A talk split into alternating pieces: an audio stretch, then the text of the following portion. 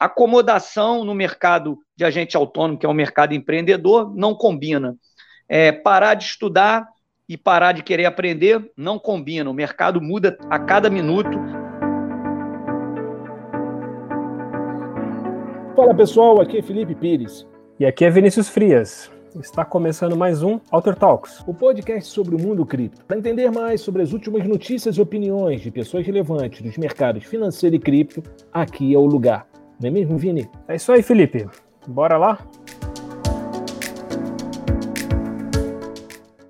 Beleza, beleza. Mais um Alter Talks no ar. Rapaz, é, esse Alter Talks eu diria assim, eu passei desde o começo, quando a gente começou a ideia né, de montar um, um canal de podcast para o Alter, ainda era Alter Bank, né, né, no momento que a gente começou a desenhar isso, né, Vini?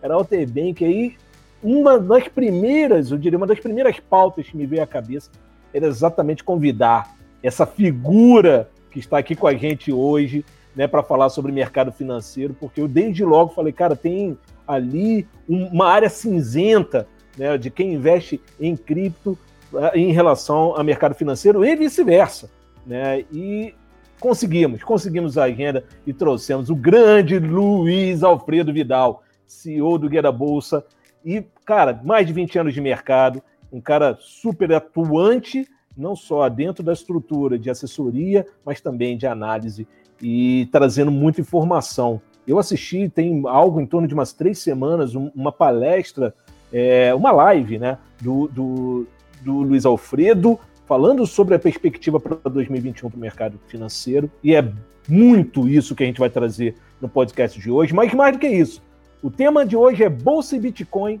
O que esperar em 2021? Cara, fica ligado. É uma horinha de papo corrido aqui com muita informação. Então, se quiser, já bota o caderninho do lado, canetinha e vai anotando, cara, porque vai ter, vai sair muita coisa boa daqui para esse próximo semestre. Luiz Alfredo Vidal. Aliás, deixa eu primeiro só falar com o Vini. Vini, Pô, cara, já fui apresentando, já fui jogando o cara. E... Fala aí, meu amigo. É, cara, eu tô, eu vou estar tá igual nosso espectador hoje. Vou fazer todas as perguntas aqui, porque eu quero ver se eu consigo ficar rico na bolsa mesmo. Né, que, que eu vi ali uma reportagem no Fantástico, dá para fazer day trade, tem uma coisa. Quero tirar todas essas curiosidades. Como é que. Quero entender como é que o Luiz começou nesse mercado. Enfim, vou fazer o papel que o espectador quer que. Imagino que ele vai querer entender também. Né? Então, Estou bem, bem animado para essa conversa. Cara, vai ser um, vai ser um prazer. Luizão, cara, obrigado mais uma vez. Uh, assim, eu dei o, o, o, resumo do resumo do teu, do teu short bio aí, né, cara? Porque você é um cara de né, muito tempo de mercado, muita experiência. Queria que você falasse um pouquinho, já começando, acho que o Vini já deu a deixa aí, né? Cara, como é que você começou no mercado? Como é que você. De onde vem essa paixão? Quando foi a virada de chave para esse negócio se tornar lá, o negócio você dedica a vida, né? Como é que foi isso? Olha, obrigado Vinícius, obrigado Felipe aí pelo convite. Eu, na verdade, comecei no mercado é, mais ou menos quando meu pai veio a falecer e deixou uma carteira, pequena carteira de herança, em 96, final de 96.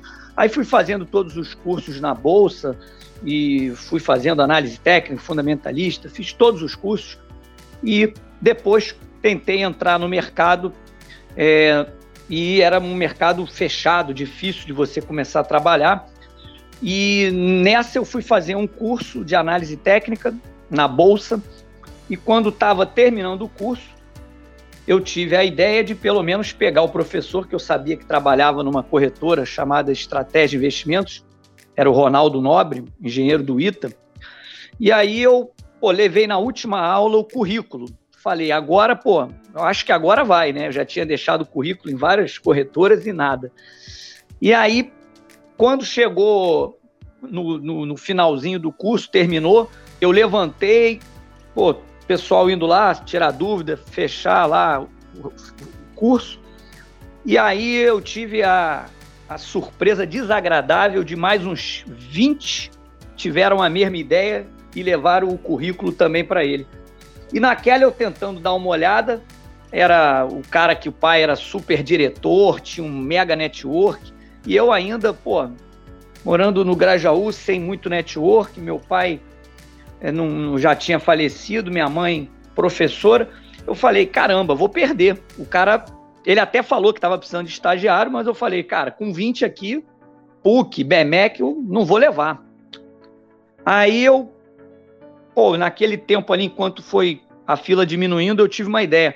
Eu peguei o telefone, liguei rápido para minha mãe e falei: olha, vai ser brabo de eu conseguir trabalhar aqui, eu tenho que fazer algo diferente. Posso escrever no currículo que eu vou de graça, que é o único diferencial que eu estou vendo que eu tenho chance de ganhar, é se eu falar que eu não quero que me pague nada. Você me banca para eu vir para cá? Aí a minha mãe, pô, vai lá, vai lá, vamos embora. Aí escrevi no currículo que não era para ser remunerado, que eu não queria. E aí acabou que depois eu vim saber, fui contratado, e realmente eu, eu não, não querer ganhar nada, ele, ele foi me dar uma chance, foi tocando, até um dia que o dono da corretora passou de tanto me velar, perguntou, eu, tava faz, eu fazia economia na UF, e aí me levou lá para o RH e me botou de fato como estagiário, isso mais ou menos finalzinho de 99, início de, de 2000. E daí foi direto, né? E aí nunca mais fiz nada na vida. Não lembro de ter ficado três dias seguidos sem olhar o mercado. Cara, muito, muito interessante desses insights, né, Luiz, que acontece em momentos decisivos da vida, né? E, e é, é, eu acho que assim, tem duas coisas né, nisso que você falou. É, um, da tua relação, né? De, de ter o apoio da, da família, enfim, da, da relação com a tua mãe, de apoiar, e o outro dessa perseverança, né? De já estar tá fazendo três, quatro cursos, às vezes são cursos avulsos. E aí tem um outro detalhe, o mercado muito, naquela época era um e o outro é hoje é outro, né? Hoje o mercado é extremamente regulado, quer dizer, naquela época já era, mas hoje mais ainda, né? um nível de regulação muito forte e que é muito focado nas certificações, né? Então talvez até esse modelo é, hoje não fizesse tanto sentido, né? Como fez naquela época, porque hoje, realmente, o, o profissional, para entrar no mercado financeiro, o ideal é que ele tenha pelo menos uma certificação básica, nem que seja uma certificação né, inicial é, da Ambima, ou melhor, a melhor seria né, de agente autônomo de investimento. Inclusive, é esse o teu, teu negócio hoje. Né? É, você tem um escritório, eu diria o primeiro escritório do Rio, inclusive é, ligado à XP, né? um escritório com mais de, de 12 anos de, de estrada, como é que está esse mercado, Luiz, do, dos agentes autônomos, mercado uh, da, de, uh, ligado né, dessa ponta né, de assessoria ao investidor? Olha, isso aí vem crescendo muito, né? Não é à toa que a XP hoje está valendo praticamente meio Itaú e ela consegue crescendo. A maioria do modelo de, de gerente de banco é, é um modelo em que o cara, se tiver uma atuação muito brilhante, ou se ele tiver uma atuação razoável, basicamente o salário não é não, não acompanha essa, essa diferença. Então o, o gerente ele tem um salário fixo, normalmente não é tão assim também atrativo e se bater todas as metas ganha um bônus e tal. Em alguns bancos de investimentos às vezes bônus até mais atraente, mas os bancos tradicionais não. Então o cara fica trabalhando muitas horas com muita pressão, muita cobrança e não, não se sente nem o dono do business. Então, acho que é isso que as pessoas estão buscando mais hoje, que é tentar ter uma qualidade de vida melhor, ser dona do seu negócio. Se você não trabalhar muito, você acaba vendo no final do mês que você não trabalhou. Se fizer um bom trabalho, você sente aquela coisa cada vez melhor, cada vez crescendo. Então, é, é baseado em, em ética, em, em, muita dedicação, muito estudo, para estar tá sempre aprendendo algo novo e cuidando do teu cliente como se fosse uma pedra preciosa que você vai carregar ela para o resto da vida. Eu digo que se tiver esse foco, a chance de crescer é grande. Acomodação no mercado de agente autônomo, que é um mercado empreendedor, não combina. É, parar de estudar e parar de querer aprender não combina. O mercado muda a cada minuto, os produtos mudam e você tem que estar sempre avaliando qual a melhor alternativa para você estar tá ali e medindo o risco. Tem que ter esse conhecimento técnico de medir, sabendo qual o perfil do, dos clientes, ainda mais que a Bolsa está passando por um processo de muita entrada de CPFs inexperientes. Então, esse papel do assessor é fundamental. Quase puxar pela mão, né?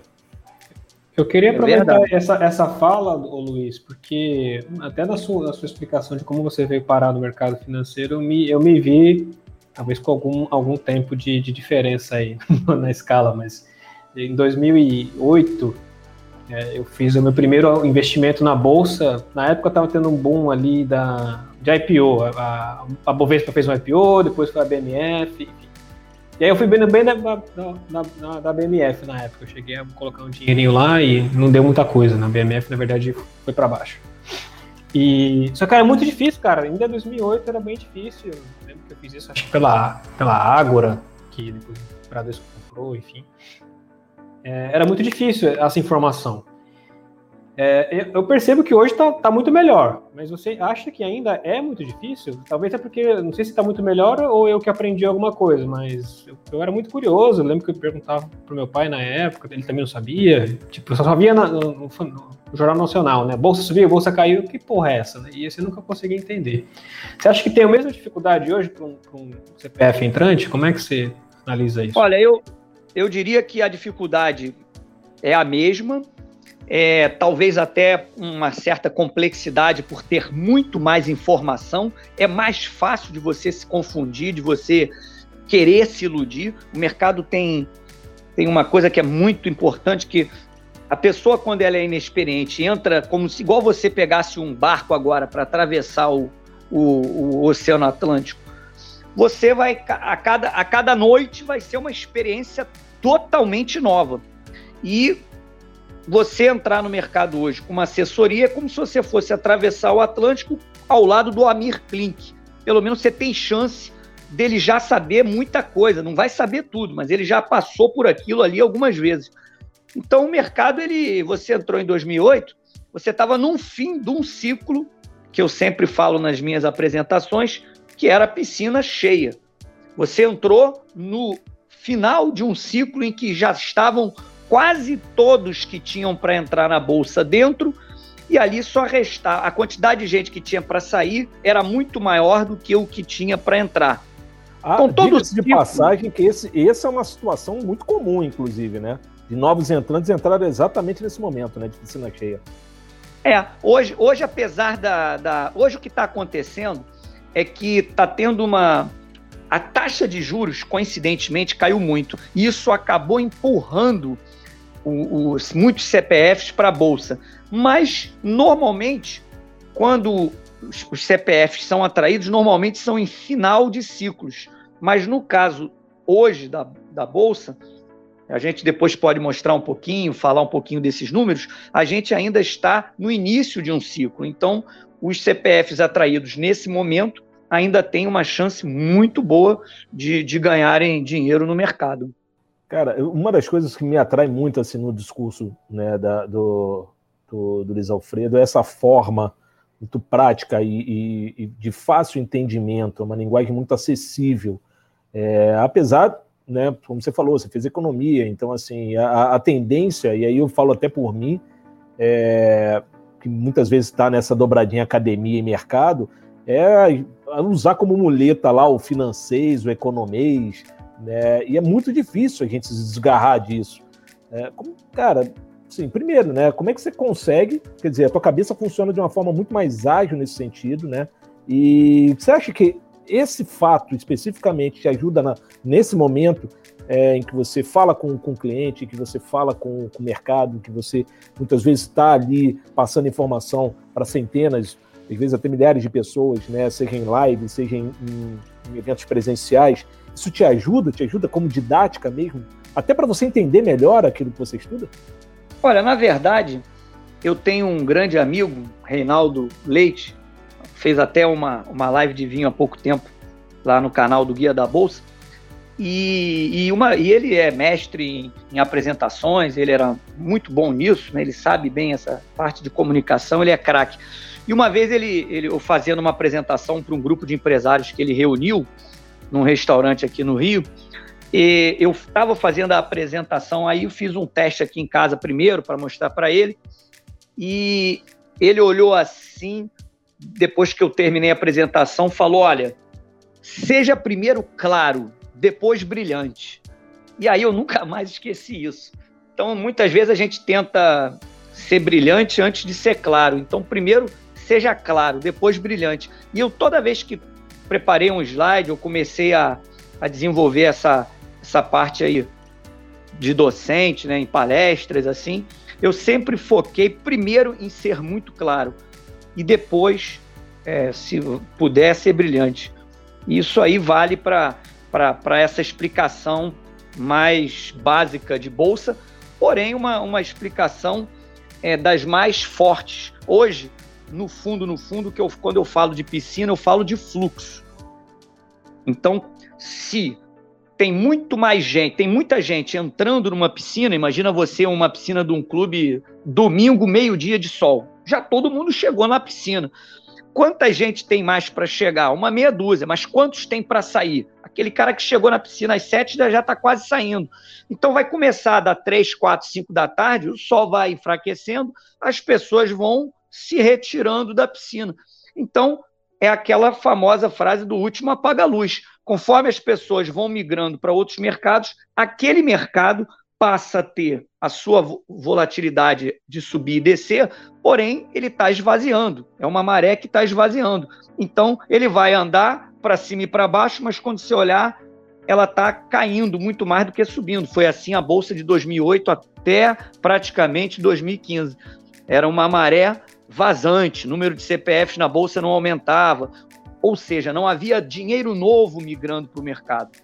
E aí o que nós vemos agora é, após um ciclo de extremo pessimismo, levou até quem não era normalmente de sair da piscina, pô, passou a sair.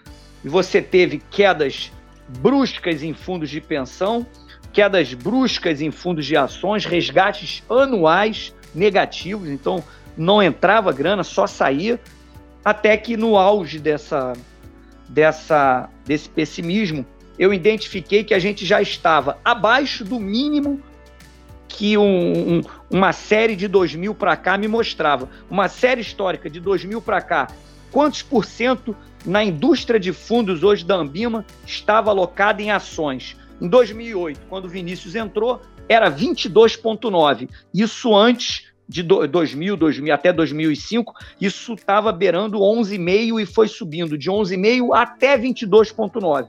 Então, quando o Vinícius entrou, ele entrou no 22,5. A bolsa ainda subiu provavelmente mais um pouquinho e depois ela começou a entrar no período para esvaziar. Dificilmente você vai, se claro, escolhendo bons ativos e tal, você ainda até ganhou algum dinheiro. Mas uma pessoa leiga é difícil de conseguir com a bolsa numa num viés de baixa você você conseguir rentabilizar. Para cima, obviamente, a favor da correnteza é muito mais fácil. E hoje esse número, para atualizar você, está em 14,7 mais ou menos. Então você imagina, hoje nós temos um juros de 2, que não se compara com juros de 11 mais ou menos da época lá do Vinícius em 2008. E se com 11 a bolsa chegou a 22,9, quer dizer, a indústria chegou a ter em ações 22,9, você imagina hoje um juros de 2%, a gente ainda está com 14%. Então a gente ainda tem muito espaço.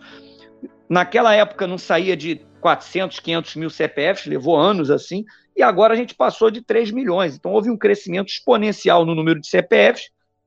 É, e o estrangeiro, por sua vez, acompanhou essa saída e veio retirando dinheiro daqui da nossa bolsa, retirando no sentido de percentualmente falando, porque nos anos ali 2015, 2016 ele até aportou, mas como ele cresceu muito no mundo, no Brasil o percentual de Brasil na carteira global de ações também veio sendo diluída e atingiu o pico do pessimismo de, com o Brasil agora em setembro passado, 0,17. Vocês terem uma noção, em 2010, 2012, o Brasil representava 2,33 da carteira global uma carteira gigante, acho que passa de 5 trilhões de dólares. Aí você agora estava com 0,17, ou seja, o Brasil não estava mais.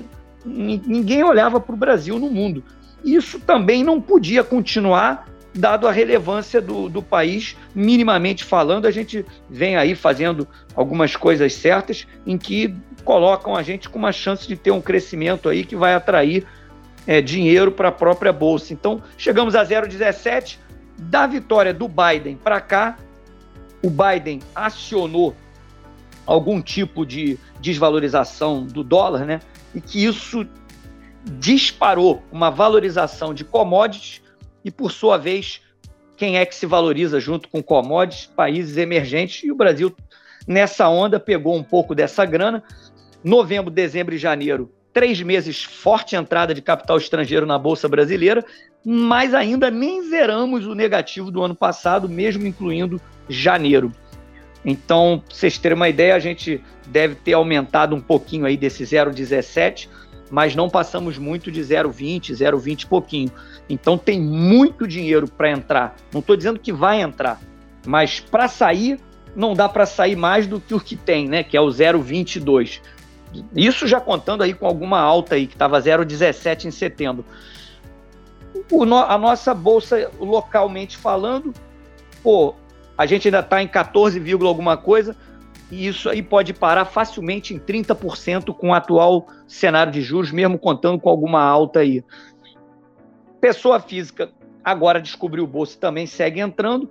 Então, num, num, mercado em que você tem os três maiores players aumentando posição e com gordura para continuar aumentando por um período longo, esse ciclo me parece um ciclo é, duradouro positivo na Bolsa Brasileira, graças a Deus. Cara, bem, é, você antecipou uma pergunta, porque eu ia, eu ia exatamente entrar nesses. Né, quais são os fundamentos né, da tua visão otimista para a Bolsa é, em 2021? Então, só para a gente. Eu acho que seria legal a gente clarear agora, porque você falou, foram, várias informações né, numa única resposta. É, então, pelo que eu entendi, você falou em, de dois pontos cruciais né, que um é o tamanho da alocação é, em fundos de ações da Ambima, que isso, na verdade, chegou já né, em sua máxima na época de 2008 a 22% e hoje está beirando os 14%, quer dizer, tem mais espaço para alocação né, em renda variável, trabalhando dentro desse indicador. E um outro indicador super importante que é o tamanho de Brasil na carteira é, mundial, que chegou a algo em torno de 2, 2,5% ainda no governo Dilma, né? E hoje não chega Exato. a ponto, ponto dois, né? É, então é, tem muito espaço para o Brasil no, no investidor, para o investidor estrangeiro, na carteira do investidor estrangeiro. É isso, Luiz? Eu, eu exatamente isso, exatamente isso. E com esses programas aí, fa os famosos quantitative easing, né, que são as injeções aí que os bancos centrais andaram fazendo, comprando títulos, é, é esses caras, é, eles eles injetaram uma quantidade enorme de dinheiro no mercado, então a carteira global hoje é muito maior do que a carteira global da época que o Brasil tinha 2, 2,5%. O que eu estou querendo dizer é que se hoje o estrangeiro resolver voltar a 2, 2,5%, a quantidade de dinheiro que vai ter que vir para cá é surreal. As pessoas não fazem ideia, são centenas de bilhões de reais que teriam que vir. Não à toa você está vendo aí uma onda, uma febre aí de IPOs, que é justamente você está abrindo o tamanho da piscina, mais, mais, mais empresas, ou seja, você precisa de mais dinheiro mesmo para absorver o mercado aumentando de tamanho. Antigamente você tinha as empresas fechando o capital, como Souza Cruz, White Martins e várias outras. Agora você começou a ver o processo inverso um, um processo expansionista da Bolsa, que é aumentando o número de, de empresas negociadas. E a fila está grande. Agora mesmo está tendo aí, ontem terminou Intelbras, hoje terminou é, Mosaico, que é a dona do Zoom, a dona do Buscapé, essas ações aí de tecnologia estão muito quentes. Engraçado como a demanda nessas empresas está é, tá muito alto, né? Aí a parte de fundamento que você domina bem, você sabe que eles estão pagando preços assim. É, parece que a métrica ali é outra, não é preço-lucro, não, até porque muitas nem lucro dão, né? Exatamente. Mas é, é isso aí. Não, é, e, e cara tocou, Vini, o, o Luiz está trazendo um negócio que assim você entende bem, né? Porque são empresas que passam muito próximo né, da teoria das startups. Quer dizer, o lance é crescimento, não é resultado ainda. Né? Então, são empresas para quem realmente busca crescimento. Né? E, e, é muito interessante, porque essas empresas já estão no nível de maturidade já fazendo IPO. Né? E, e a, na Bolsa Brasileira, cara, é, é, algo muito do momento. É, eu vi esse movimento de, de startups aí novas conseguirem fazer IPO na Bolsa agora em 2020. É, me vem na cabeça a Melius, que inclusive está com, tá com um ticker aí bem apreciado, as pessoas estão gostando. É, teve a Enjoei, tem a Pets, mas a Pets já não é startup, é um pouco diferente, né? Mas é, é legal ver o ciclo com, completando, né? Do cara fundar a empresa e conseguir levar um IPO na bolsa do. Né, não lembro de algum case aqui no Brasil. Lá fora você tem números, né? O tempo inteiro tem gente fazendo isso, mas aqui no Brasil é, era mais complicado. A gente já teve da casos maiores, tipo Estônia, a Estônia foi abrir lá fora, né? Então eu vejo com do meu lado aqui, lado de, do empreendedor, né? Isso dá muito motivação de que é possível você conseguir né, fazer isso. Eu queria deixar uma, uma pergunta nesse âmbito do empreendedorismo, de startups e até de tecnologia, né? De, o Nubank divulgou hoje, hoje não, essa semana os resultados dele. É, desculpa, não divulgou os resultados, ele divulgou uma captação, né? Que colocou ele como, se eu não me engano, o quarto maior banco é, já em valor de mercado. Ele tá, passou Banco do Brasil, passou uma galera. Ele tá atrás do Itaú, atrás do Bradesco e tinha mais um que ele tá atrás ainda. Assim, e ele não é uma empresa de capital aberto e também não dá lucro. Ele está exatamente nesse ponto que a gente está falando aqui. Ele, ele, é medido por outra forma. Né? Como é que. E eu acho que ele tem um potencial enorme de levar uma massa de CPFs para a Bolsa, se ele, se ele abrir um IPO no Brasil, que eu não sei se vai. Né? Como é que você vê isso, Luiz? Eu não sei se é um, é um mercado exatamente da sua praia, sei que talvez a gente está abrindo uma tangente aqui, mas queria ver a tua opinião dessas essas empresas que têm uma comunidade muito grande, né? O Nubank tem 34 milhões de clientes, porque eles divulgaram. Enfim, Olha, eu faria uma comparação com o Banco Inter, que abriu na Bolsa, negocia. É, há pouco tempo ele fazia parte da, no, da nossa carteira, é, andava ali na casa de 20, 21, 19 reais. E agora a gente tirou da carteira mais por questões estratégicas e tal, mas ele atingiu 40 e hoje mesmo fechou uma alta de, sei lá, mais de 10%, já deve estar tá aí 46, 47 reais. E não dá lucro ainda. Ah, o desafio parece que era monetizar aquela base enorme, eles não conseguiam muito monetizar isso, mas de fato, você ter o cliente é muito mais fácil depois você conseguir vender alguma coisa para ele. E eu acho que os bancos tradicionais é, tiveram um ano passado ruim é, em relação, comparativamente falando, com o Ibovespa, eles sempre performavam muito mais. O ano passado eles performaram menos. E está me chamando a atenção o ROI, que é um indicador que eu gosto muito, que é o retorno sobre o patrimônio, é, eu gosto de olhar é, é, esse retorno. E é incrível como as empresas que têm um ROI descendente, elas começam a patinar na bolsa. É, na época que eu estava fazendo essa pesquisa, é, apareceu a Ambev. E aí eu falei, cara, vai ser ela mesmo o teste.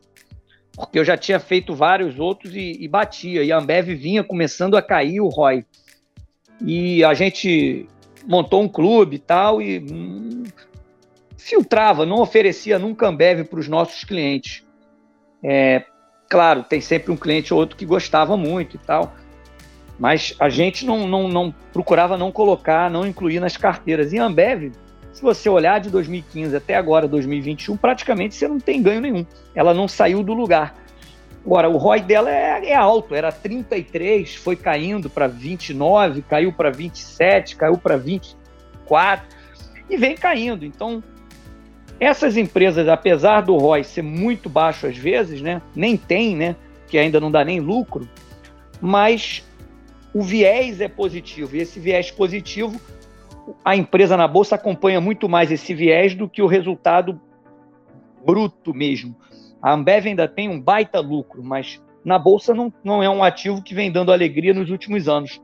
Eu tenho medo disso estar tá começando a acontecer com os bancos tradicionais se eles não se reinventarem.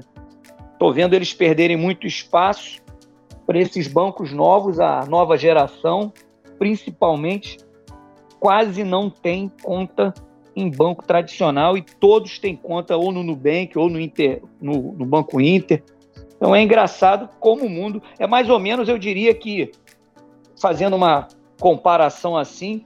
É, a TV aberta hoje, as pessoas, garotada não sabe o que, que é um jornal nacional, nem ninguém acompanha isso. E Cara, hoje eu... é só Netflix, né? Eu vou dizer mais, eles não, não veem nem TV. A televisão do meu filho queimou aqui até umas três semanas. Outro dia eu comentei com ele, ah, tem que comprar uma televisão nova para você. Ele falou, rapaz, não precisa não. Não precisa não. Eu tô aqui, meu Netflix está rodando muito bem no meu laptop, tá tudo ótimo. E aí a única coisa que ele fez foi alugar a televisão da sala com o videogame dele. Né? Então, assim, essa, essa garotada realmente é, é, uma outra dinâmica, né? E a entrega de valor, que é aquilo que eles buscam, está é, tá muito mais agregado nisso que o Vini falou, né? De, de repente, empresas que não necessariamente visam lucro no curto prazo, mas sim crescimento e entrega de valor para os seus clientes. E aí eu já faço já um gancho, é, a gente aqui é rir de gancho, cara. Quando fala de garotada, de massa, etc., a gente já traz um. A gente acabou de viver, é claro que isso acaba deixando o papo aqui um pouco datado, mas é importante né, a gente fazer essa ressalva. A gente está gravando esse programa no, na semana né, ali do, do, do momento Reddit, né, no momento em que a, a plataforma né, uma plataforma de comunidade, de construção de comunidades, e uma comunidade específica, né, Wall Street Bet, ela fez um movimento absurdo né, dentro da, da estrutura do, do, do, das empresas, do mercado financeiro americano, exatamente em, em se posicionando de maneira a comprar e com grande volume em empresas de baixíssimo valor, onde você tinha grandes fundos é, posicionados exatamente na ponta short, na ponta de venda. Né? E isso fez esses caras terem que se antecipar e perderem um grande volume de, de, de dinheiro, algo em torno de 70, 80 bilhões de dólares foi perdido ao longo dessa última semana, só nesse movimento, em que um grupo de investidores, de pequenos investidores, entrou massificando compra sem nenhuma justificativa né, de mercado, mas massificando compra meio que por uma função ideológica né, de ajudar uma empresa ou outra. E isso já começou também a migrar para a commodity. Hoje você vê exatamente esse mesmo movimento junto à prata, né, que era um, um, um ativo que vinha, de certa forma, perdendo um pouco ali para o ouro, que é algo histórico, né, tradicional, e nesse ponto também tinha muita gente na ponta vendida de prata e um grupo similar, ou o mesmo grupo, entrou também comprado forte em prata e fez exatamente o que se chama, né, mercado short squeeze, que é a antecipação desses movimentos de venda para não se perder tanto dinheiro assim. Para quem não conhece o modelo, a gente abre um parênteses e explica rapidamente. Você, para vender uma ação, você não precisa ter ação. Né? Você pode entrar no que se chama venda descoberta então, você tem um prazo, depois da venda, você tem um prazo para entregar esse ativo.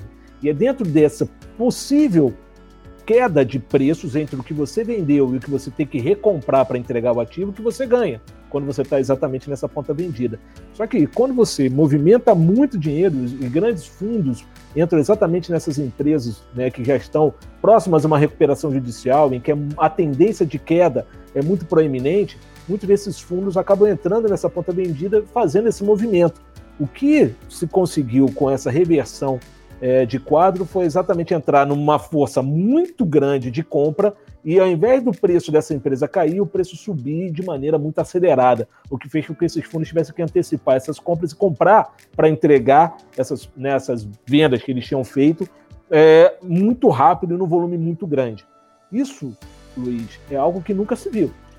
Pelo menos eu não lembro, na verdade, né, de um movimento como esse. É, e o que é mais interessante é que esse negócio vem exatamente de uma estrutura de tecnologia, ou uma estrutura de mercado, melhor dizendo, descentralizada. Tem muita gente dizendo isso. Olha, a função, na verdade, desse, né, desse ambiente descentralizado é exatamente romper com movimentos mais tradicionais. Né? É, como é que você vê esse movimento aqui? Voltando ao conceito da piscina, como é que você vê esse movimento, né? De de repente, de uma hora para outra, né, uma quantidade absurda de investidor entrando, meio que releitura do nós vamos invadir sua praia. É, como, é que, como é que isso entra na tua cabeça? Um cara que analisa há mais de 20 anos esse movimento de fluxo é, de daqui por diante. Você acha que as estratégias desses fundos começam a mudar a partir de agora? Não, olha só. Primeiro, isso não é novo. O que é novo é a organização com, como que está sendo feito. Claro, a internet, você tem, tem visto aí grandes movimentos, é, reúne para uma festa, faz várias coisas, e consegue é, se encontrar um grupo enorme. Então, ali a comunicação é muito grande. É, lembrando que as redes sociais tiveram um papel importante nas maiores manifestações que a gente já viu aqui no Brasil, mais de um milhão se reunindo, às vezes, na orla de Copacabana. Então, ele tem um poder de aglutinar as pessoas numa única direção. Isso no passado não tinha. Mas o efeito que isso causa, esse efeito já é antigo. Eu vou te dar alguns exemplos. É, diversas operações, de certa forma, que a gente ficou conhecendo aí do próprio Nagy Narras, ele era o cara que comprava lá é, opções, ele usava o mercado derivativo, em que pegava muita gente vendida na opção como se fosse para se proteger, só que ele ia lá ver o volume que havia disponível no mercado daquele ativo. E aí ele comprava um volume de opções maior do que, vamos dizer, o free float. A partir daí, quem vai querer comprar um papel a 15 se ele está custando 8? Ninguém. Então aquilo é muito barato você comprar aquilo. Só que muito barato você comprar aquilo numa quantidade maior do que o mercado tem para te entregar, no dia do vencimento você exerce e fala: eu quero pagar 15, mas eu quero que me entregue essa ação. E aí aquela turma que estava vendida ali para se proteger, fazendo uma venda muitas vezes até descoberto, ela é obrigada a entrar no mercado e comprar o ativo. E quem vai vender o ativo? Ele próprio que estava comprado na opção. Então ele bota para vender o ativo a qualquer preço. É, as bolsas, pelo visto, não controlam qual o total de venda de, um, de uma opção, né, de um de, de derivativo, da, daquele, em relação ao free float dele. Isso aí não, não é divulgado. Um exemplo que me marcou muito na crise de 2008, vários hedge funds estavam vendidos pesadamente é, em opções da Porsche. Alguém na Volkswagen lá fez a conta, viu que havia um volume, foi comprando, comprando, comprando, comprando. A Porsche negociava muito abaixo do exercício das opções, mas a Volkswagen foi comprando no dia do vencimento a Volkswagen anunciou que ela passou a ser a maior acionista da Porsche. Então, basicamente, a Volkswagen comprou a Porsche assim, num, numa esquisada que a gente chama do mercado. É, é basicamente assim: se algo é ruim, imagina uma empresa ruim. Imagina uma piscina com muito frio, água gelada. Você vai ficar lá? Não. Quem está lá? Muita gente vai saindo dessa piscina. Ou seja, muita gente está saindo do papel. Por quê? A situação é ruim da empresa. Agora, se a gente combinar um grupo grande de ir para o clube, mesmo com chuva, mesmo com frio, e vamos todo mundo entrar na piscina ao mesmo tempo, o que vai acontecer com o nível da água? O nível da água vai subir. Agora, imagina a cada centímetro, centímetro que o nível da água subir da piscina, o cara é chamado em não sei quantos milhões de margem. Se a gente subir um nível acima da capacidade que o cara que está vendido consegue suportar, ele entrega simplesmente porque ele é zerado. Na verdade, nem é ele que zera a operação. É a instituição onde ele tiver conta, zera ele simplesmente porque o prejuízo quem vai bancar não pode ser, não pode ser a corretora. Então ela entra zerando. Por isso que você tem muitas vezes o circuit break. Circuit break não é que alguém quer vender com 10% de baixa é porque ele não suporta mais, principalmente operações alavancadas, em que chegou no limite da margem, quando é para cima, né? Tá todo mundo otimista com termo, com as corretoras entram zerando, como foi o caso agora que a gente teve no Covid, no início do Covid do ano passado, muita gente alavancada no mercado, pô, as começou a cair, começou a, a, a, vamos dizer, estopar, que é o termo que a gente usa. A corretora liquida a posição ela liquida para baixo, tem o famoso circuit break, e tem o liquida para cima, que são o, o que chamam muito de short squeeze, mas na verdade é o mesmo efeito. É o efeito da piscina esvaziando, e aí quem está lá dentro não aguenta o nível da água baixando e aquilo vai chamando margem. E o inverso. Quando o negócio é muito ruim, mas está todo mundo fora, tem que tomar o cuidado que qualquer movimentação em cima de um papel desse que está muita gente não só fora, mas ainda está vendida, você vai ficando com, com o papel com pouca, vamos dizer, pouco free float. Quem está comprando, está comprando por um horizonte mais longe, que sabe que a empresa está com problema. Então a galera que fica comprando e vendendo, ou seja, entra e sai da piscina, cada vez vai diminuindo. E uma, um volume baixo, no curto prazo, pode gerar altas, e a gente acha que ainda vai ver muito isso. A internet vai ajudar a ter mais isso. Eu, eu acho queria... que é uma coisa que a gente vai se acostumar. Queria comentar essa parte, porque no mercado de, de cripto, que é onde eu estou a gente falou pouco ainda de Bitcoin aqui, mas o mercado de cripto, isso tem, é, é, o pessoal sempre usou o nome de pump and dump, né? Que ele vai fazer um pump numa ação, que ela vai, é, no caso, numa criptomoeda, é, para depois ela vai ter o dump, né? Que é o efeito ali de aquela valorização que ela teve ali de 100, 200, 300%, ela vai perder em questões. No mercado de cripto tem questões de minutos, é um negócio que a liquidez é menor, né? Então, a especulação é gigante e o pessoal sempre se organizou meio que virtualmente. É, grupos de Telegram, de, de, Discord. Então, assim, uma doideira. Mas uma galera ganha dinheiro com isso, mas vou dizer, a maioria perde. Porque o cara, ele é uma manipulação tão grande que quando eles começam a se organizar assim, alguém já está segurando muita cripto. Então, o que acontece? Quando tem um pump, tem alguém vendendo lá pro, os bestas que estão comprando esse, essa subida.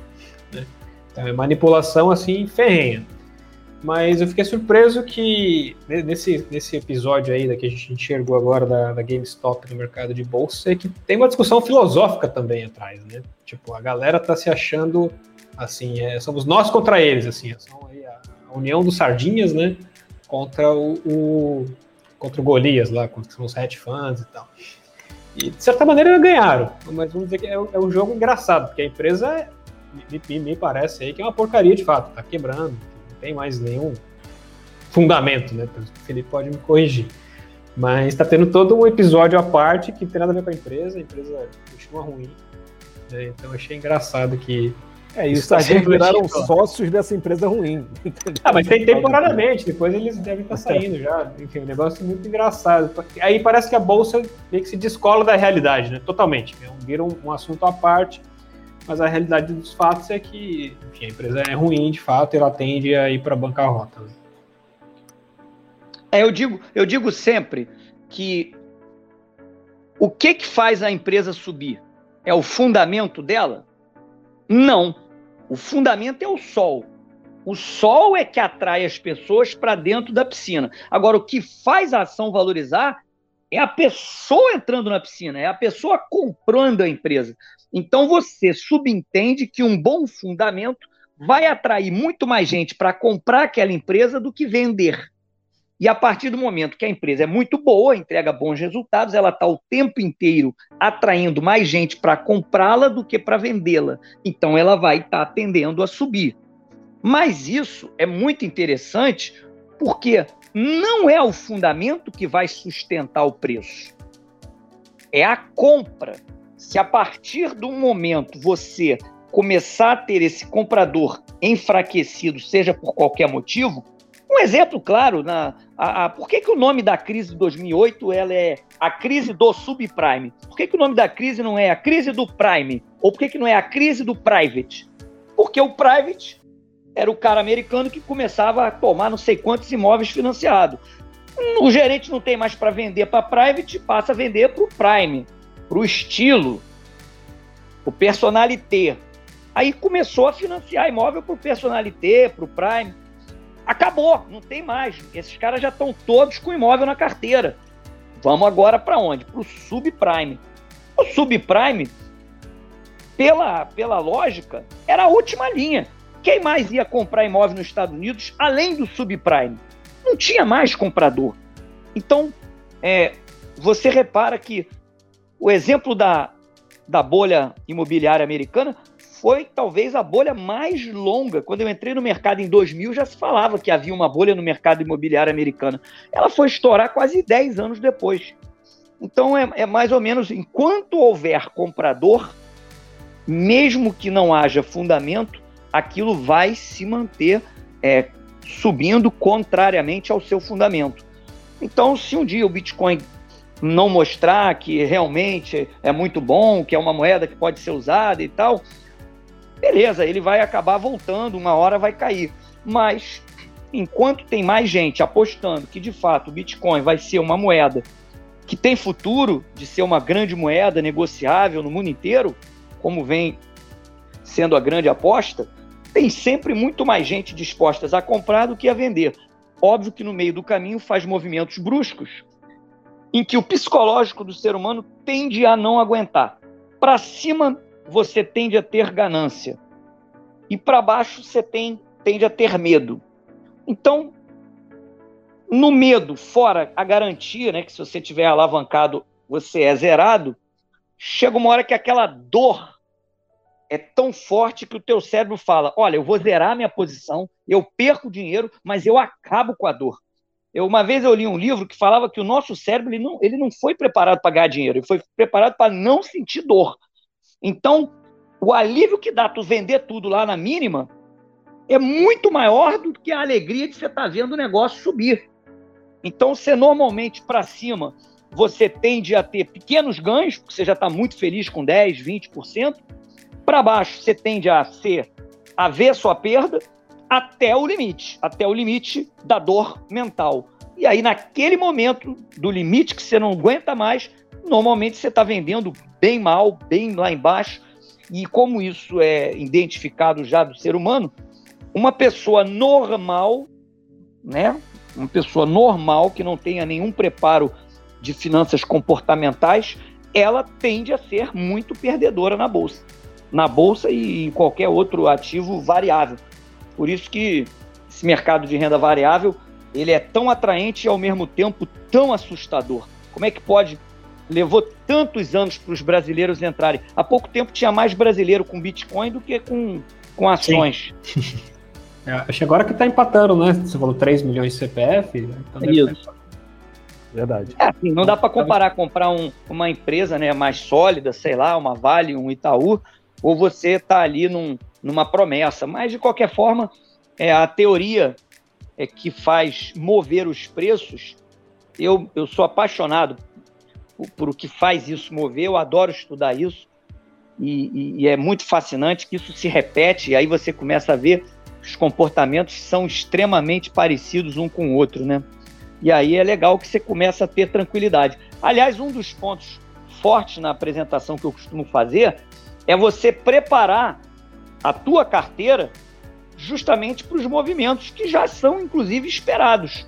Então, o grande segredo de uma carteira vencedora não é você querer acertar o time de sair antes de ter uma queda. Em algum momento você vai estar comprado e vai ter um problema, como teve na Vale com Brumadinho, como vai ter em alguma outra empresa. O que você precisa ter é uma boa teoria da diversificação, em que hoje lá no guia a gente orienta nunca passar de 10, 15% assim no limite em cada ativo, de maneira que um ativo, se eu tiver 10% e ele cair 30%, a minha carteira caiu apenas 3%. Eu tenho, eu tenho calma para decidir se aquilo ali é uma queda temporária, é um ruído, ou se de fato algo deteriorou e eu tenho que tirar ela da minha carteira. Esta tranquilidade você só tem quando você está com 10, 15%. Se você pega, pessoa física é danada para cometer esse erro, pega, vou montar uma carteira na bolsa, 50% Vale, 50% Petrobras. Uma carteira com duas ações é uma carteira muito ruim, é uma carteira extremamente é, concentrada. E isso aí paga-se o preço de uma das duas caindo forte vai puxar forte toda a carteira, o cara começa a fazer conta do quanto está perdendo.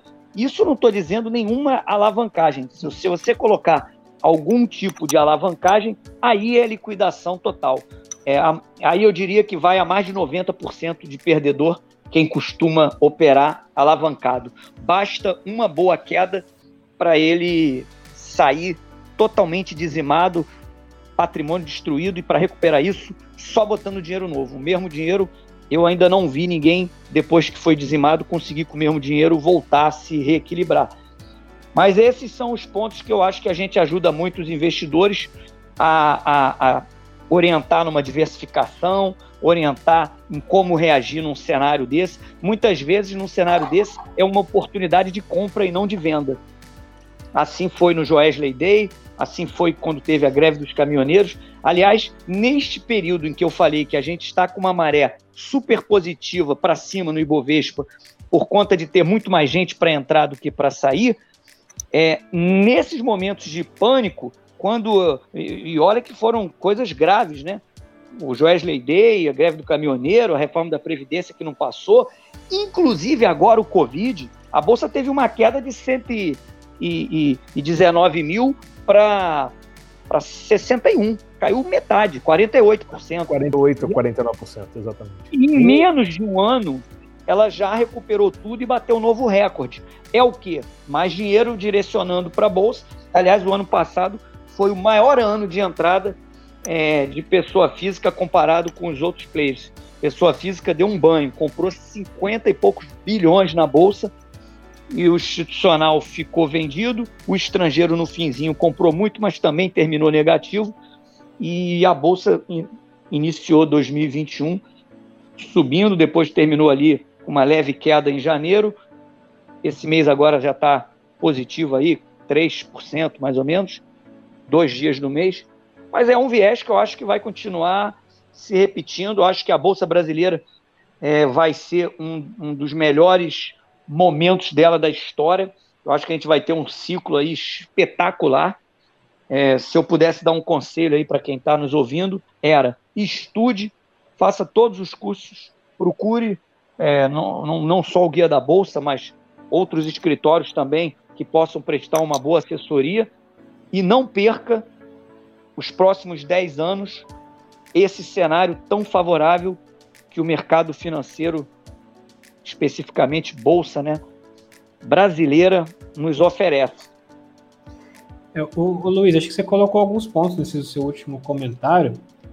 É, pelo menos eu capturei da, da, seguinte maneira, né? Assim, a bolsa ela tem, não só a bolsa, ela tem é, no curto prazo pode acontecer muita coisa. Pode acontecer, você citou aí exemplos do Najinarras, coisas que, que o cara que entende todos, o cara conseguir entender todos os instrumentos e fazer que aquela operação ia gerar um efeito dominó para ele, né, um benefício próprio.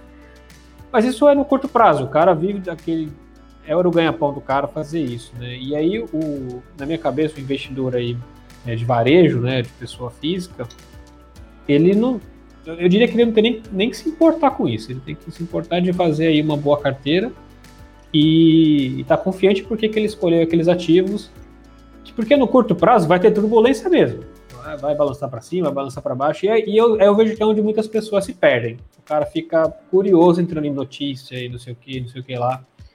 E aí veio 10% vai e vende, ou seja, vem dando prejuízo, sem ter de fato ali uma coisa material. Ou seja, por que, que você vendeu o negócio agora você pagou mais caro, primeiro você tem que ter. Por que você pagou mais caro? Você achou que estava valendo aquele preço. Para você vale aquele preço. Agora você está vendendo mais barato, é meio. Não faz sentido. Tipo tirar um carro da loja ali e vendendo na semana seguinte. Não, ninguém faz isso no, na, na, sua vida real e eu vejo muitas pessoas fazendo isso aí. É, não sei se na bolsa, diria que sim, mas no mercado de cripto é batata. O Bitcoin bateu 200 mil, o cara foi lá comprou. Bateu 190, o cara vendeu. É, mas Assim, isso é o medo, né? É, o medo. é, é, talvez é o psicológico que você falou. Assim, o cara ele não tem é, resposta por que ele pagou 200 mil. É, ou ele só, sim, é aquela coisa. Se, se subisse, ele estava feliz, né? Mas aí ele, ele responde para ele mesmo: Ah, mas eu, eu, compraria o Bitcoin lá quando fosse 50, eu queria ter comprado. Eu falo, será? Aconteceu a mesma coisa. Foi de 50, bateu 10 em algum momento. Será é, o, o Bitcoin, ele tem um detalhe muito interessante é, é como se eu montasse uma carteira de um ativo só. Sim. E até se você quiser diversificar, mas eles acabam operando muito na mesma direção. É raro, ou aí ou então vai perdendo liquidez. Então, o Bitcoin, o cara quando monta uma carteira no Bitcoin, ele teria que colocar o Bitcoin dentro de uma carteira com vários outros ativos variáveis.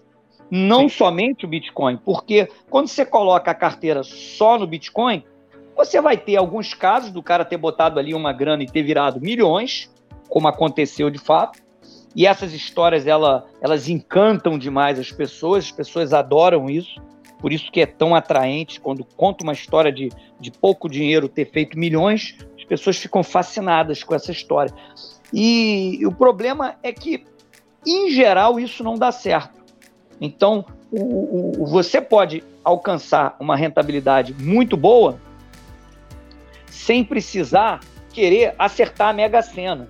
Então, as pessoas têm essa tara de tentar acertar a Mega Sena, Sim. entendeu? Então, a Mega Sena ela é difícil. Assim, são histórias que entram, ficam marcadas, fazem muito barulho, mas aquela quantidade de gente que tentando acertar a Mega Sena perde dinheiro, ninguém comenta, porque aquilo ninguém vai ler. Ninguém conta uma história, olha, tem um amigo meu que jogou na Mega Sena e aí o que aconteceu? Ah, ele, ele não ganhou. Ninguém conta essa história dela. 30 anos apostando na Mega Sena, não ganhou. Não perdeu tudo, assim, tudo que ele botou perdeu.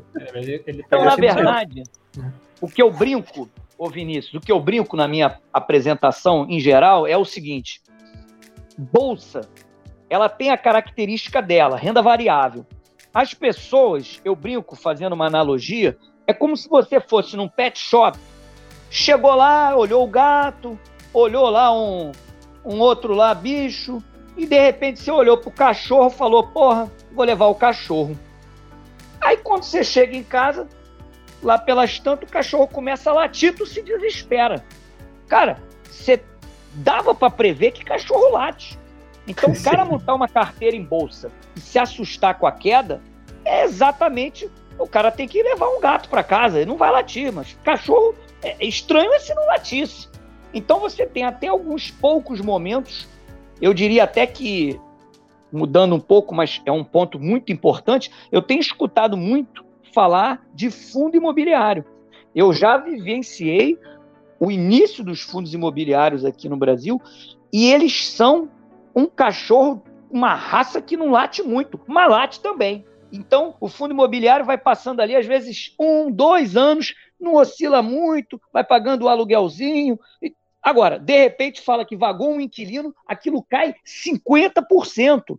O imóvel não pode desvalorizar, mas as pessoas vendendo, olha o efeito da piscina. O volume de gente que tem aquele ativo precisa vender, quem está do lado de fora viu que vagou inquilino, vai querer comprar? Vai querer comprar só se for com desconto. Aí a negociação é: eu compro a 20% de desconto, o outro compra. Não tem tanta liquidez, o mercado ainda é novo no Brasil, né? Melhorou muito, mas ainda é novo.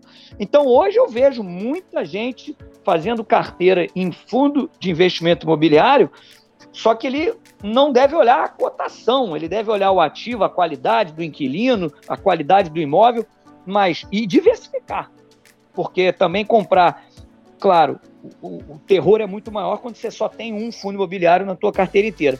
Quem diversifica muito e está só preocupado com o dividendo, não está nem aí quando sai um inquilino. Tem alguns clientes que vivem só dessa renda, estão extremamente felizes. Mas a grande maioria, mais de 90%, compra o, o fundo imobiliário, adora aquela rentabilidade mensal só que não suporta quando tem um problema ou quando sobe juros. No Brasil, quando sobe juros, o fundo imobiliário normalmente sofre um pouco do impacto que eles, eles são meio comparados com títulos pré-fixados, né?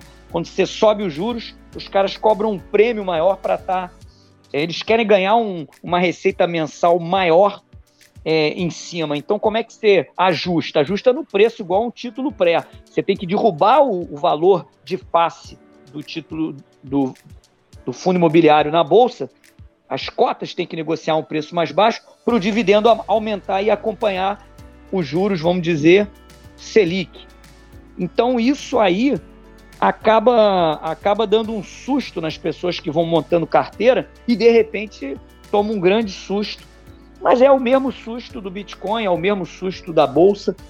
No final é a mesma coisa eu diria que falta um pouco mais de conhecimento para essas pessoas é, entenderem. Na, na, minha apresentação, eu sempre enfatizo as cinco, agora seis com Covid, as seis últimas piores crises na Bolsa Brasileira. Para as pessoas entenderem. Eu brinco que eu mostro as últimas seis e eu pergunto lá, qual foi a mais grave? Ah, a da bolha lá do subprime americano. Tá, qual foi a segunda? E aí, quando vai olhar, quanto que a Bolsa Brasileira caiu? quase todas ela caiu a mesma coisa. Vai variar de 48 a 60 e poucos por cento. Mas tem umas quatro das últimas seis em que caíram 60 e poucos por cento. O que explica crises diferentes, quedas iguais na bolsa? O free float é o mesmo. Aquela quantidade de gente que se apavora e vai saindo da piscina, aquela galera que um fundo de pensão muitas vezes ele é investidor de longo prazo, ele não derruba. Família Setúbal, ela não vai vender Itaú. Ela, se tiver uma crise, ela está com aquilo ali, é controlador. Esses caras não derrubam o preço. Quem derruba é o free float. Coincidentemente, a única explicação que eu encontrei é o free float é sempre o mesmo. Ou seja, as quedas acabam parecidas. Talvez se você for olhar para o Bitcoin, você vai encontrar uma correlação nessas grandes quedas que ele tem no meio do caminho, que provavelmente é o percentual da galera que está comprando é, numa especulação. E aí aquela galera, até ela sair, sempre dá um efeito no preço parecido. É interessante isso. Não, é... isso, é só um Fala, comentário que me veio à cabeça. É o Bitcoin, ele tem na, na história dele, assim, alguém fez essa conta uma vez, posso falar um número que não está 100% correto, mas a ideia vai estar tá capturada, que é, é qualquer pega uma data aleatória e compra Bitcoin ali, você teria chance de estar lucrando hoje é 95%. Então, se você diversifica a sua compra, a chance de você perder é muito baixa, assim, dada o histórico, né? O problema é você, se você botasse todo o teu capital nesses outros 5% aí que o Bitcoin é de retorno negativo, né? Esse você é tá o problema. uma conta exatamente igual eu apresento Bovespa é, para os investidores. É, nos últimos 17 anos, a Bolsa Brasileira subiu 12 e caiu 5.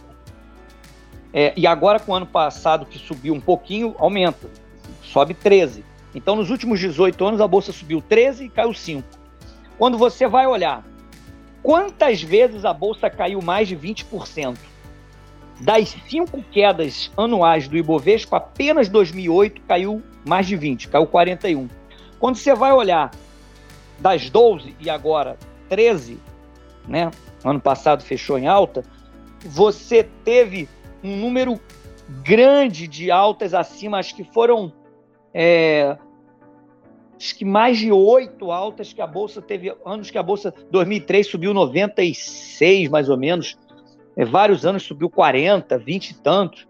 Então, assim, imagina que você colocou um valor fixo. Vamos dar um exemplo: 100 mil na bolsa. Se você, todo final do ano, você vai continuar sempre com 100 mil. Se subir, tu tira o lucro. Caiu, você completa. O lucro do Ibovespa seria altamente inquestionável nos últimos 18 anos, que não foram anos bons para o Brasil. Imagina daqui para frente com juros baixos. Lembrando, juros altos e com cenário altamente conturbado. Se a gente melhorar um pouquinho é, e os juros, só pelos juros não precisa nem melhorar o cenário, pode continuar o cenário conturbado. Mas só do fato do juros estar mais baixo, você já começa a imaginar. Então, na verdade, o que ocorre com o Bitcoin é muito parecido com bolsa. Se você fizer uma carteira para um ano em bolsa, você tem um risco ali de sair perdedor, perdedor. Agora, se você falar, olha, eu vou ter uma carteira com 10% ou sei lá, 20% dos meus, das minhas reservas, eu vou ter em ativos é, no mercado financeiro. É, se você colocar uma régua lá num percentual, vou ter sempre 10%. Final do ano eu ajusto. Passou para cima, eu tiro. Bota em outro mercado. Caiu, você completa você passaria muito mais anos retirando dinheiro do que colocando. Então, eu acho que vale muito para o Bitcoin. Quero ter um Bitcoin para longo prazo. Eu vou ter 2% do Bitcoin para longo prazo. Quando ele virar 3, eu vou tirar. Quando ele passar a valer 1,5 na minha carteira, eu vou completar com 2. Se eu fizer isso, você pode ver que vai dar muito certo. Você vai manter 2% todo ano em Bitcoin na tua carteira. Se o Bitcoin dobra, ele vai passar dos 2% no teu patrimônio. Você vai lá e reduz. Se ele cai, você vai ter que injetar mais. E você vai ver que esse 2% vai te rentabilizar maravilhosamente bem. Eu estou falando 2, mas o cara escolhe, pode botar 5, pode botar 10. Eu botei 2 só como exemplo, entendeu? Sim, não, mas 2 é um bom exemplo. A gente usa até exemplo de 1. Um. Eu acho que 10 já é Bitcoin ainda é um ativo muito especulativo, né? Um ativo bem. Eu confio bastante, mas a gente tem que educar o cliente a fazer essas contas. Né? Ele, senão ele vai tomar turbulência. É igual você, esse exemplo do cachorro, eu gostei. O cachorro vai latir. Então, ele, Cara, então você Luiz, tem que estar tá preparado para isso. O Luiz tem frases icônicas, é. que é isso. Fica aí chiclete, fica na tua cabeça, entendeu? E aí Sim. você não esquece mais a, a, a, o ensinamento. Né? Então, o lance da piscina, do cachorro, enfim. É, é eu não, eu não conhecia essa teoria da piscina, eu gostei também desse exemplo, cara. É. Se, eu, se eu falar por aí, eu vou dar os créditos, eu gostei da explicação. e do, ele falou, ele deu uma, um exemplo bom que foi o do sol também. Exatamente. Sol, é, o, é, o negócio vai, vai chamar a gente para praia, para piscina, né? É, o que é Mas... o que eu quero entrar agora para a gente já começar a ir para esse momento né, de projeção, porque a gente está aqui, no, né, o tema falar sobre Bolsa Bitcoin e o que esperar em 2021. Acho que o Luiz falou bastante de Bolsa. E aí, eu acho um trabalho, Vini, que a gente tinha era de trazer essa correlação, né, um pouco dos fatos, aí agora a gente está em fundamentos mesmo, do mercado de Bitcoin. É, e algo que fez com que a gente estudasse bastante, enfim, essa, essa questão do rally, né? O que, que sustentou esse rally do Bitcoin, ou pelo menos alguns fundamentos que tenham sustentado esse rally do Bitcoin, quando a gente fala, obviamente, um rally positivo do Bitcoin nos últimos meses, e a Bolsa também estava exatamente em algo muito similar, recuperando essa queda lá de março. É, e alguns fundamentos, é, Luiz, que a gente observou, eles são muito similares. Né? Um deles, obviamente, né, a alta injeção de liquidez na economia mundial, é, principalmente com relação a esses auxílios emergenciais, ou a manutenção, ou até mesmo a expansão dos chamados quantitative easings, né, e em todos os mercados, mercado americano, mercado europeu, o brasileiro não foi diferente. Então, injeção de, de dinheiro, injeção de grande volume né, de dinheiro e fazendo com que, obviamente, os bancos também trabalhassem linha de crédito, amplificando ainda mais o poder de multiplicação monetária dos bancos, é, dos bancos comerciais, bancos múltiplos. É, no, no outra ponta você tem, por conta disso, a desvalorização de moedas fortes. No caso, o dólar né, é, reforçou a teoria de que investidores, é, de, de, que grandes investidores buscassem proteção contra uma possível desvalorização do dólar, quer dizer, buscassem uma, uma proteção contra inflação. E aí olharam né, para um fator que eu acho que é fundamental, é quais ativos eu tenho de proteção né, contra inflação, viram o ouro é, com markup de 10 trilhões e viram Bitcoin ali com markup algo em torno de 600 bi. Né? E muitos vieram começar a compor suas carteiras com meio por cento, algo é, pouco relevante para eles, mas altamente relevante em termos de volume para o mercado. Né? Então, esses grandes fundos começaram a compor ao longo de 2020 suas carteiras com um pouco de Bitcoin. Isso deu, somado à pressão do halving, uma amplificada muito grande né, no, no, preço do Bitcoin nesse período. Ele atingiu ali a marca dos 42 mil dólares e está oscilando entre 30 e 40 mil. Hoje, ele estava até agora com, com o gráfico aqui aberto, está batendo aí algo em torno de 35, 37 mil dólares. É, dessas, principalmente dessa, dessas variáveis macro, a gente pode dizer que algumas delas têm um impacto também relevante né, com relação à precificação da bolsa. Aquilo que você falou, está sobrando dinheiro lá fora a gente ainda está pouco alocado para o mercado, né, para o investidor estrangeiro, quando comparado ao nosso histórico, então não estamos nem falando deles, né, estamos comparando ao nosso histórico. E se esse parte desse dinheiro migrar né, para os países emergentes e para o Brasil, obviamente, chegar ao patamar do que já foi um dia, 2, 2,5% da carteira né, mundial, cara, é uma enxurrada de dinheiro também dentro da Bolsa Brasileira. É, você vê alguma similaridade nesses fatores que a gente colocou agora, nesses fatores macro? E mais do que isso, você vê a manutenção desses fatores ainda ao longo aí do primeiro, pelo menos do primeiro semestre de 2021, alta de liquidez, depreciação do valor do dólar, etc. Olha, eu vejo até mais de forma mais duradoura. É, primeiro, quando você tem é, esse cenário aí das economias, que as economias estão, europeia, é, americana, é um, é um cenário é, desafiador. Agora, beleza, se as economias começarem a, a, a, a recuperar, você tem um cenário inédito que é, não sei exatamente por que motivo ainda não gerou inflação nesses países.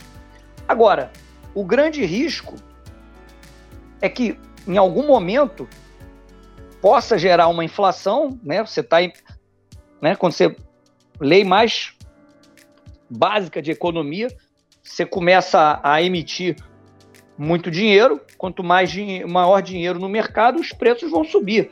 O Brasil viveu um, um boom imobiliário porque estava passando um pouco antes e junto um boom de crédito imobiliário. Então, quando eu dou crédito, o que, que acontece com o preço do imóvel? Ele vai para cima, porque eu passei a ter mais gente comprando. E aí aquilo faz o preço subir. Na verdade, crédito imobiliário é como se você fosse é, é, é, a, é, a, piscina do mercado imobiliário, vamos dizer assim. É, é, o crédito imobiliário. Então, se você aumentar o crédito imobiliário, você está botando mais gente dentro da piscina. Aliás, é fato que está ocorrendo neste momento com o Brasil. A qualquer momento, eu imagino que a gente vai passar por uma valorização imobiliária em função do crédito está batendo recorde. O ano passado foi recorde e esse ano parece que também. E olha que os juros de longo prazo nem caiu tanto.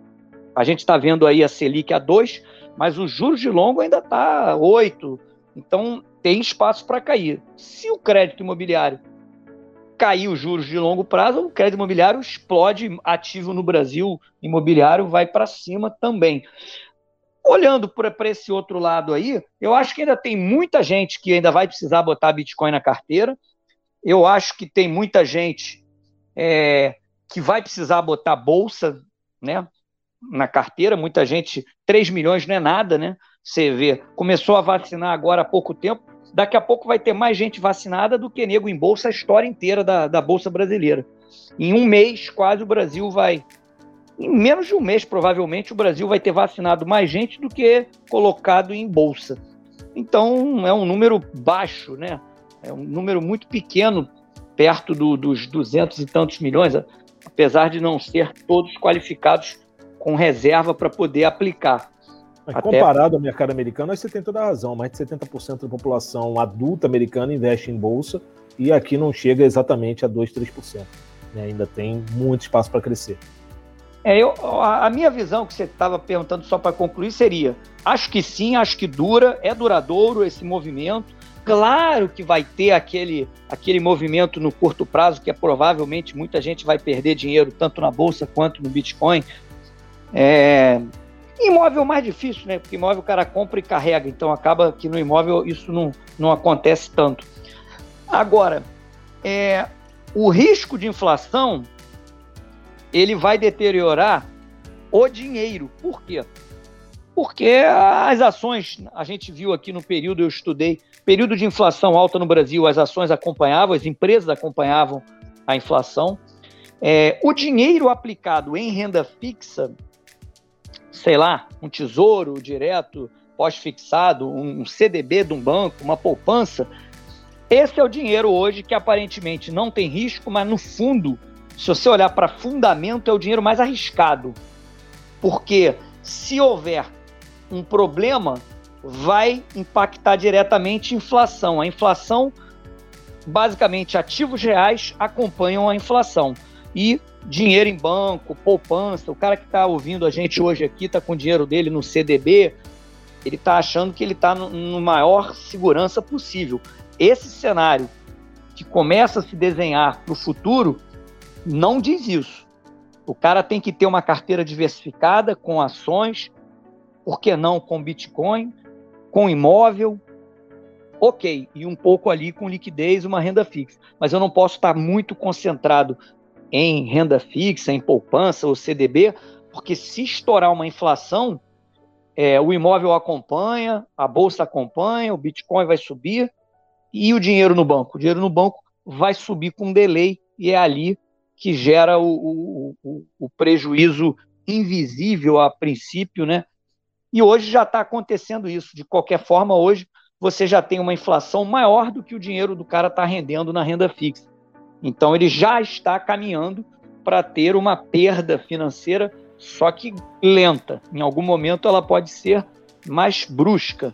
E isso vai assustar muita gente. Agora, eu, eu ainda acho que isso demora muito, Felipe, porque os, quem está quem tá mais tomado em título de longo prazo, tanto de, de empresa e, de, e, de, e do próprio governo, para longo prazo, os, os tesouros americanos para 30 anos, quem mais tem isso são os fundos de pensão. E eu não consigo imaginar nenhum banco central no curto prazo aumentando juros para conter inflação tanto nos Estados Unidos quanto na Europa, porque simplesmente eles vão quebrar o país, eles vão quebrar todos os fundos de pensão. E como é que você faz com, com a turma, população idosa, que depende do fundo de pensão? Ou a gente vai começar a ver o que de vez em quando acontece aqui no Brasil, o cara pagou, pagou e no final não tem mais nada. Você vai ver muita gente aí numa situação ruim, idoso numa situação precária, tanto na Europa quanto nos Estados Unidos. Ok, se o Banco Central aumentar os juros, mas isso é muito impopular. Então, tudo bem que o Banco Central lá é independente, mas vai ser uma medida muito dura. Então, eu acho que isso vai ser postergado ao máximo. E eu te confesso que eu não queria ver o desfecho dessa encruzilhada que o mundo entrou, porque vai ser meio apavorante, até para quem está acostumado. Ô, Luiz, fiquei, você, fiquei curioso um pouco da parte da inflação. Você acha que a gente ainda não está vivendo esse cenário inflacionário? É, por mais que talvez os indicadores, eles PCA nem, nem mostrem muito isso. O IGPM acho que veio meio puxado, hoje que eu vi, 20, 20 e poucos por cento. É, você teve uma inflação aqui, mas a, a inflação ainda, pelo menos eu gosto de assistir muitas palestras na, na FGV Ibre e todas as vezes, até o, o, o, esqueci agora o nome, ele. Marcos de o Senna. É Nossa. o Senna, é Júlio Senna, José uhum. Júlio Senna. Ele, ele fala muito bem sobre isso e, e ele fala que, a princípio, está tá sob controle é, a inflação, é, tanto de emprego, é, que é uma das principais, principalmente lá nos Estados Unidos, aqui. A gente tem um número de desemprego alto e o um número de desalento mais alto ainda. Então, quando você começa a reduzir o desemprego, você dá esperança para o cara que nem procurava emprego passar a procurar. De maneira que a gente vai conviver com taxas de desemprego alta por um período maior.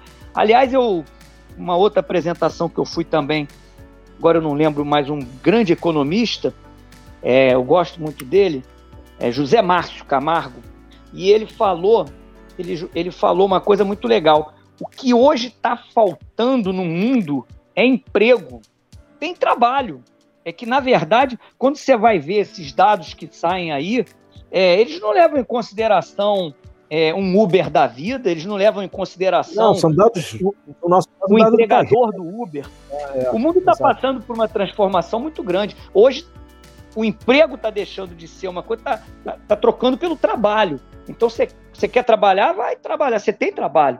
Não tem emprego. Isso eu acho que vai tender a continuar. O que é mais ou menos um mundo indo mais para um lado empreendedor, né? Me agrada um pouco isso. Não, essa parte também me agrada. Eu acho que é, principalmente no Brasil, né? Eu acho que o, tem bastante, vendo muito empreendedorismo como tem, tem aquele empreendedorismo, empreendedorismo de sobrevivência, que a gente está vendo isso acontecer bastante, mas também está tendo muita iniciativa aqui em solo nacional, né? iniciativas com, com potencial.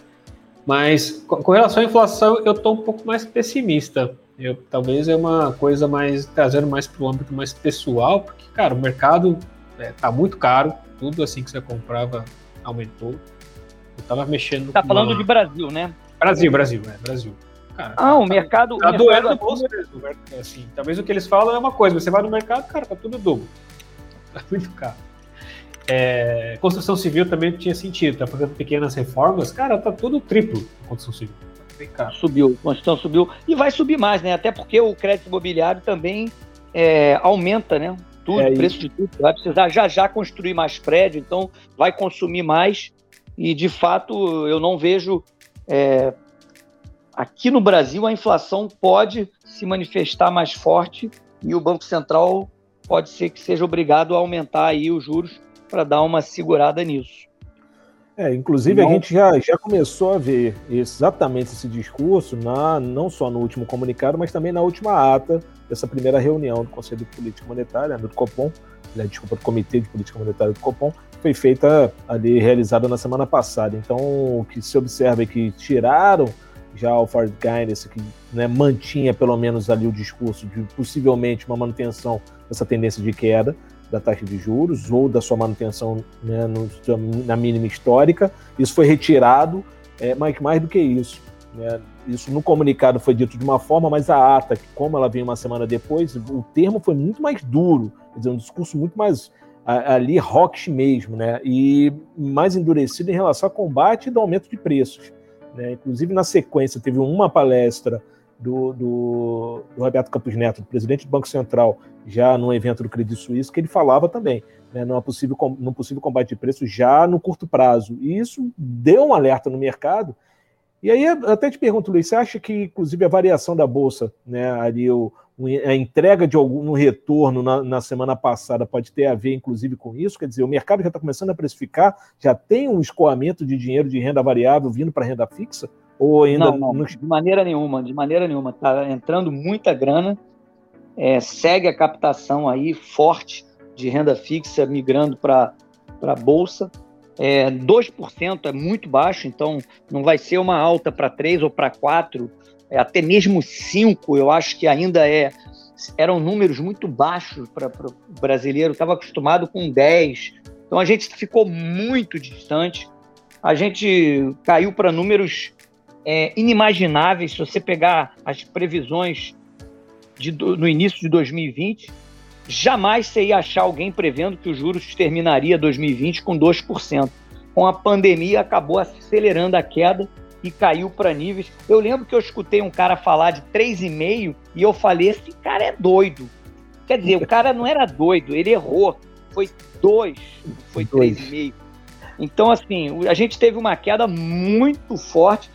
Um, ajuste aí para cima nos juros, eu acho até saudável, não acho que vá criar nenhum pro, grande problema.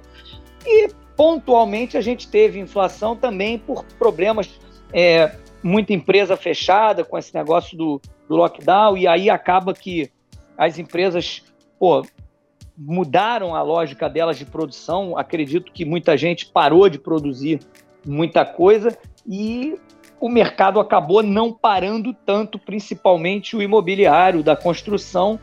Eu lembro na, na queda aí, no meio da queda lá do, do ano passado, ali em março, abril, a Porto Belo negociava, estava negociando a dois reais. E eu gosto da, da ação da Porto Belo e eu comecei a fazer uma carteira com Porto Belo e tal. Outro dia, eu depois eu vendi, ganhei muito dinheiro, mas ainda assim eu depois eu fui olhar, Porto Belo estava nove reais. Eu falei, meu Deus do céu, subiu, mas subiu com força. Assim, é, é interessante, inclusive eu acho que é esse esse o ponto, né, para a gente já chegar aqui no, no, na, nos pontos finais desse bate-papo. Eu ficaria mais pelo menos fácil duas horas aqui conversando, mas a gente tem né, que entregar o programa com algo em torno de uma hora, uma hora e quinze. Né, a gente já está com uma hora e vinte de gravação, então assim, mais trabalho pessoal de edição. Né, a gente está entregando agora, a gente está tá levando as conversas um pouquinho adiante, né? Porque o papo é tão bom que, cara, é difícil até de cortar. Mas, Luiz, queria que você encerrasse dando uma, uma visão, então, para a gente, dando aquela resumida. Você está enxergando, então, a como é que você enxerga, então, a, a piscina da Bolsa Brasileira? Tem espaço para mais gente? E aí queria que você desse uma olhada também na piscina do Bitcoin. Né? Como é que você, daí, do alto né, da tua luneta, como é que você enxerga isso para os próximos seis, oito meses? Olha, já venho falando isso desde 2015, então eu diria que não é só nem para os próximos seis, oito meses. É, a piscina está atingiu o ponto mínimo ali no Joesley Day, na casa de uns 8% de toda a indústria local, né? Estava direcionado para ações. É, hoje foi para quase 15, mas ainda assim é baixo quando comparado aí ao histórico que já teve em 22,9, com juros a 11. Então estamos falando dos juros a 2 hoje, que pode subir alguma coisa, mas a gente ainda vai ficar com a bolsa muito atraente. É, então eu vejo um cenário muito positivo para a Bolsa. Claro, pode ter aí algum momento pior ou, ou melhor no, num curto prazo, de um mês para o outro, mas a tendência é que se não houver nenhum grande acidente, a gente fecha em alta e pode até ter uma alta mais acelerada, dependendo do apetite do estrangeiro que está saindo do mínimo agora de Brasil na carteira global. Então, isso é um dado muito relevante. Se o gringo resolver começar a botar um pouquinho de Brasil na carteira, a gente pode ter até um certo rally. Podem até falar em bolha na Bolsa Brasileira, mas para que ocorra bolha, a Bolsa ainda vai ter que ter uma esticada mais forte. Falando sobre Bitcoin, é, a pergunta é simples, é, basta a gente, a resposta vai ser simples, basta olhar a quantidade de pessoas que ainda podem comprar Bitcoin, qual percentual que as pessoas hoje têm em Bitcoin. Tem muita gente que tem percentuais baixíssimos, eu não, eu não imagino que essas pessoas compraram para um, dois anos, então elas estão para longo prazo. Essas não vão derrubar o Bitcoin, elas não vão vender. Então, cada vez mais você tem essas pessoas acumulando Bitcoin para um médio e longo prazo, e aí vem aquela euforia, aí na euforia entra um montão de gente do curto prazo.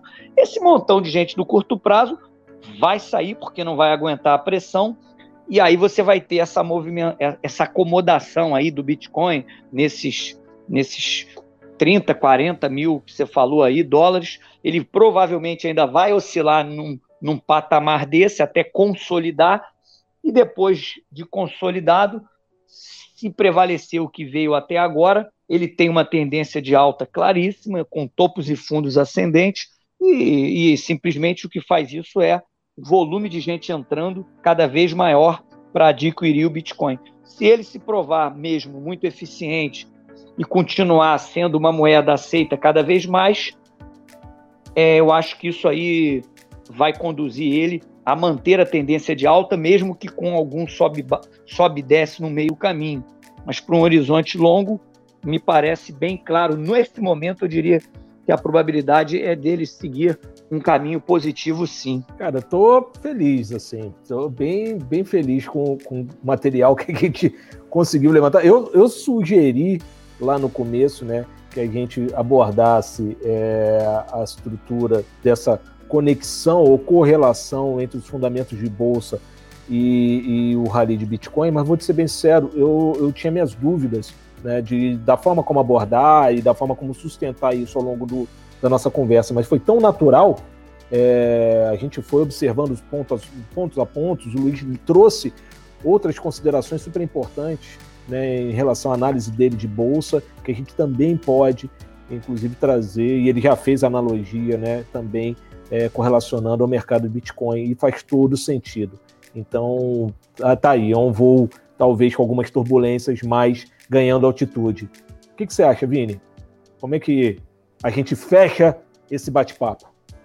Cara, eu fecho dizendo que eu tô convencido, porque eu estava um pouco por fora de bolsa nos últimos anos, mas é, quando eu só olhava o índice, ele falava, cara, isso tá meio esticado, mas acho que eu fui convencido que não tá. Vou dar uma olhada para ver se faço aí um investimento pequeno na minha carteira, né? Que eu não estou seguindo o conselho aí, estou com uma exposição mais alta no Bitcoin atualmente.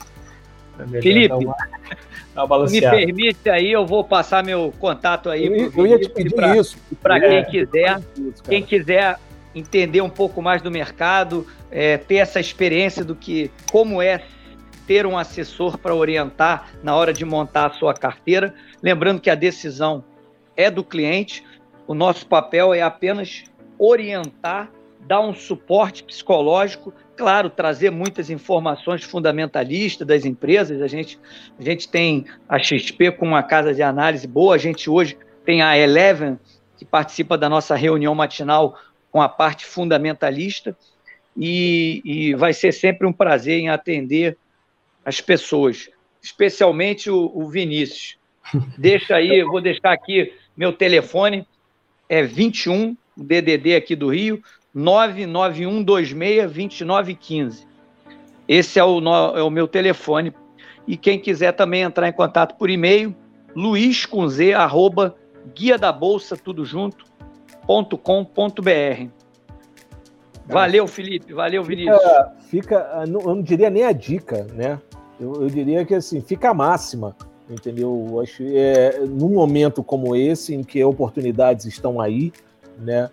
Nada melhor do que alguém que conhece muito bem o caminho para te ajudar a tomar as melhores decisões.